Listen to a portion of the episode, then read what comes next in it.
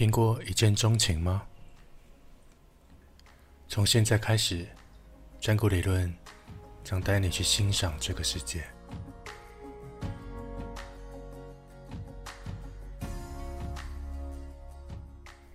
欢迎收听占卜理论，我是小峰。这里是一个看似在说心理，实际上在说生活哲学的一个节目。那第一集嘛，我来跟你讲一下这是一个什么样的节目好了。首先呢，我是一个 ICF 的认证教练。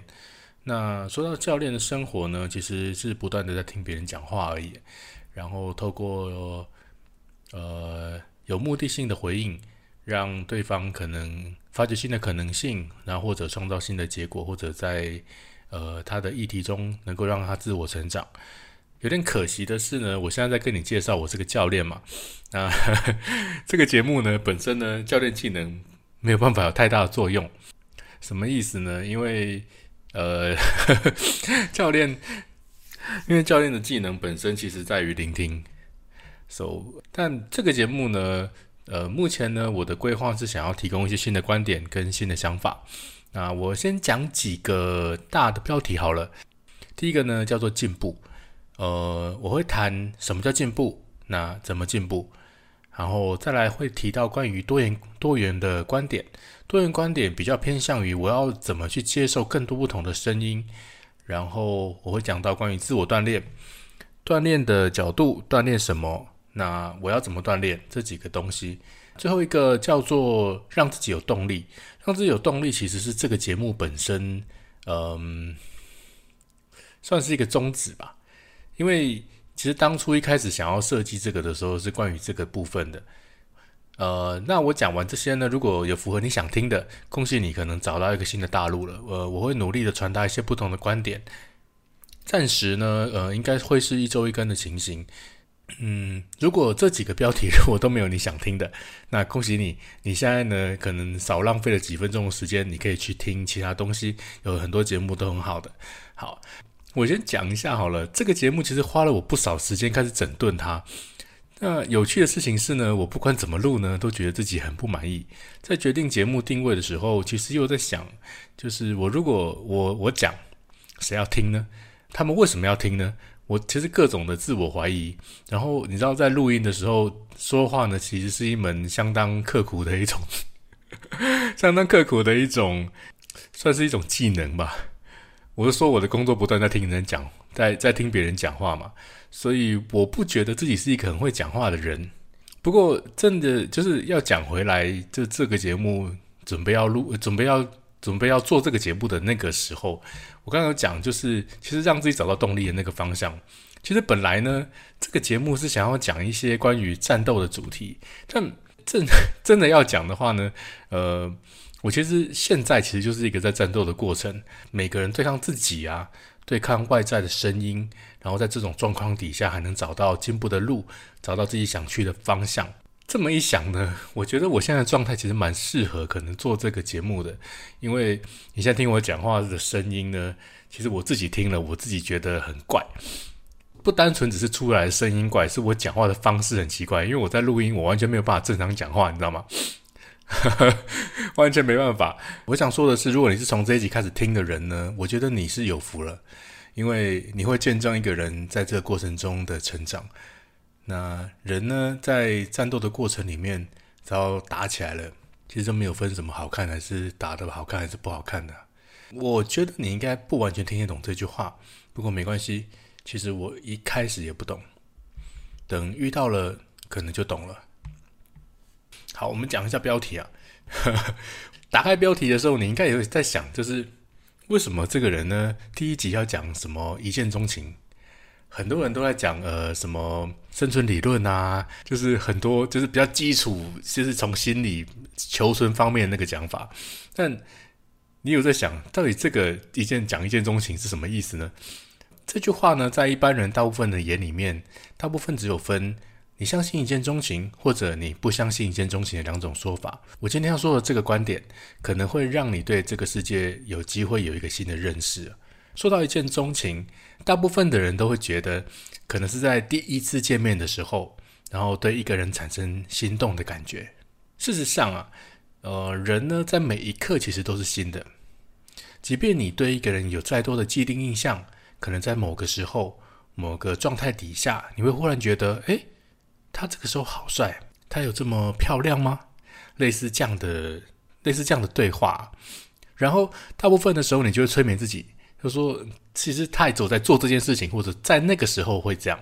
其实有一个理论是这样讲的：所谓的第一眼呢，其实是本质上的初次看见，而非从事情上。OK OK，我非常我非常理解。我讲完这句话呢，大部分的人脑袋都是一片浆糊的。我后来发现呢，其实，在 p o d c a s 里面，如果我讲那种就是书面上的文字的道理，很难一句话都听得懂它的内容的，超级难。我会解释的。我先讲一下，就是换句话来讲啊，人呐，跟各种事物的本质。我们讲本质，就是它漂亮那个地方，其实都是一种角度。它可能一直都存在于那里，只是你可能还没看到而已。是在这个世界上，每一种关乎那种灵性的信仰，其实都提到了这样子关于一见钟情的观点的。一见钟情呢，大概在物理上是这样发生的：我们在某一个时刻呢，心里有触动，那是因为我们在那一刻才真正看见了早就存在那里的触动。这边呢，可能稍微讲一下关于教练行业好了。呃，其实很多时候我不太知道我接下来接下来会遇到的客人是什么样的人，我的客户是什么样的人，可能是一个老板，可能是一个老板想要管的主管，或者他可能是一个呃主管想要管的员工，或者是呃朋友的朋友，或者是朋 男朋友或者女朋友或者老公或者老婆哦，可能有各式各样的人会来找教练的资源，那。讲有趣一点的，就是在我教练这十年里面，在我碰到的每一个人，其实都拥有这个瞬间。即便是一个我不喜欢的人呐，不可否认的，他的这个瞬间其实都存在着。很多时候呢，在那个瞬间，你会忽然发现，这个世界其实没有这么可恶，反而多了一点可爱。当然，如果要使用这个嗯超能力吧。必须要有足够的耐心及学会去欣赏别人，然后去尊重别人。但是这个又是另外一个故事，另外一个课题了。某种程度上呢，这是一个非常美，同时间呢，也是一个非常天真的一种观点可能很多时候我们花了很多时间检讨哪里不好，不过但请你记得，在同一个时间，一定也有一个很美的地方，正在你看不到的方向。讲到这边呢。我相信你对我刚刚说的观点呢，其实一定会非常非常模糊。我举个呃，我讲我讲这个观点会拿出来的时候好了，就是我什么时候用到这个东西？在我过去的客户里面，很多时候，尤其是那种想要处理关系议题的人，讲关系啊，呃，家长对小孩咯，他就说这样的小孩呢该怎么教？好，还问我说。呃，老板对员工的，就是这种状况，我要怎么处理他？然后老公对老婆的，老婆对老公的啊，可能是呃，他有这样的习惯呢，他有这样的状态啊，我我要怎么样跟他相处呢？我是不是该跟他离婚呢？这些问题呢，应该在大众身上其实是屡见不鲜的。你可能问，如果真如我刚刚讲的，去寻找那个一见钟情的瞬间，问题就会解决了吗？答案是不会啊，不可能啊，怎么可能？但这个事情可能跟你想象中不太一样。其实从小到大，我们不断的去被教导要去补足自己。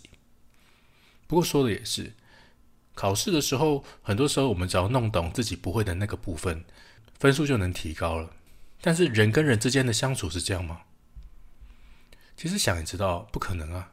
难道你可以学会一本书，然后你就可以当一个好爸爸，当一个好妈妈，当一个好儿子，当一个好老公、好老婆？No，没有这样的事情啊！其实你认真想一下，真的没有一本书可以教会你这些东西吧？那为什么很多时候人在一段关系或者在你觉得行不通的关系里，你会想要去改变那个你觉得不、你觉得对方不好的那个地方呢？其实人的特质啊、信仰还有信念，其实是非常非常难以改变。通常呢，你会感受到一个人有巨大的改变，一定是攸关他有什么呃自我价值的大事情，经历死亡或者各种事物的离去，或者呃，环境改变其实也是有可能的。那我讲一个我真实遇到的情况，有一个老板，呃，他跟我说他想要处理他的员工，然后碰面之后呢，老板数落了一番他的员工，然后说他想要调整这个这个这个这个，对我就问他。嗯，如果这个人真真如你说的这么糟糕，那为什么不 fire 他呢？你花了这么多钱请教练来，期望教练在几个月之内让一个人产生变化，你不觉得不实际吗？当然了，这种这种时候会有两种状况，一种是听我说完之后觉得我说的有道理，于是呢就解雇了该员工；另外一种呢，你可能似曾相识。在你身边一定你会有遇过相同的事情，或者你讲过相同的话。老板跟我说，其实这个人呢，其实在执行一些专业领域的能力非常的好。我想要他除了这个部分之外，有很多地方可以配合别人，可以变得更好。其实这句话呢，你有没有觉得他跟大多数的情侣或者夫妻，或者任何可能你选的 A，但你不想要。附带的 B、C、D 的那种感觉一样，通常呢，一定会有一个部分是你喜欢的，一个部分呢是你不喜欢的。当然，如果身为一个教练，我我是个教练，那我就可以去教练一个人，本身我是很开心的。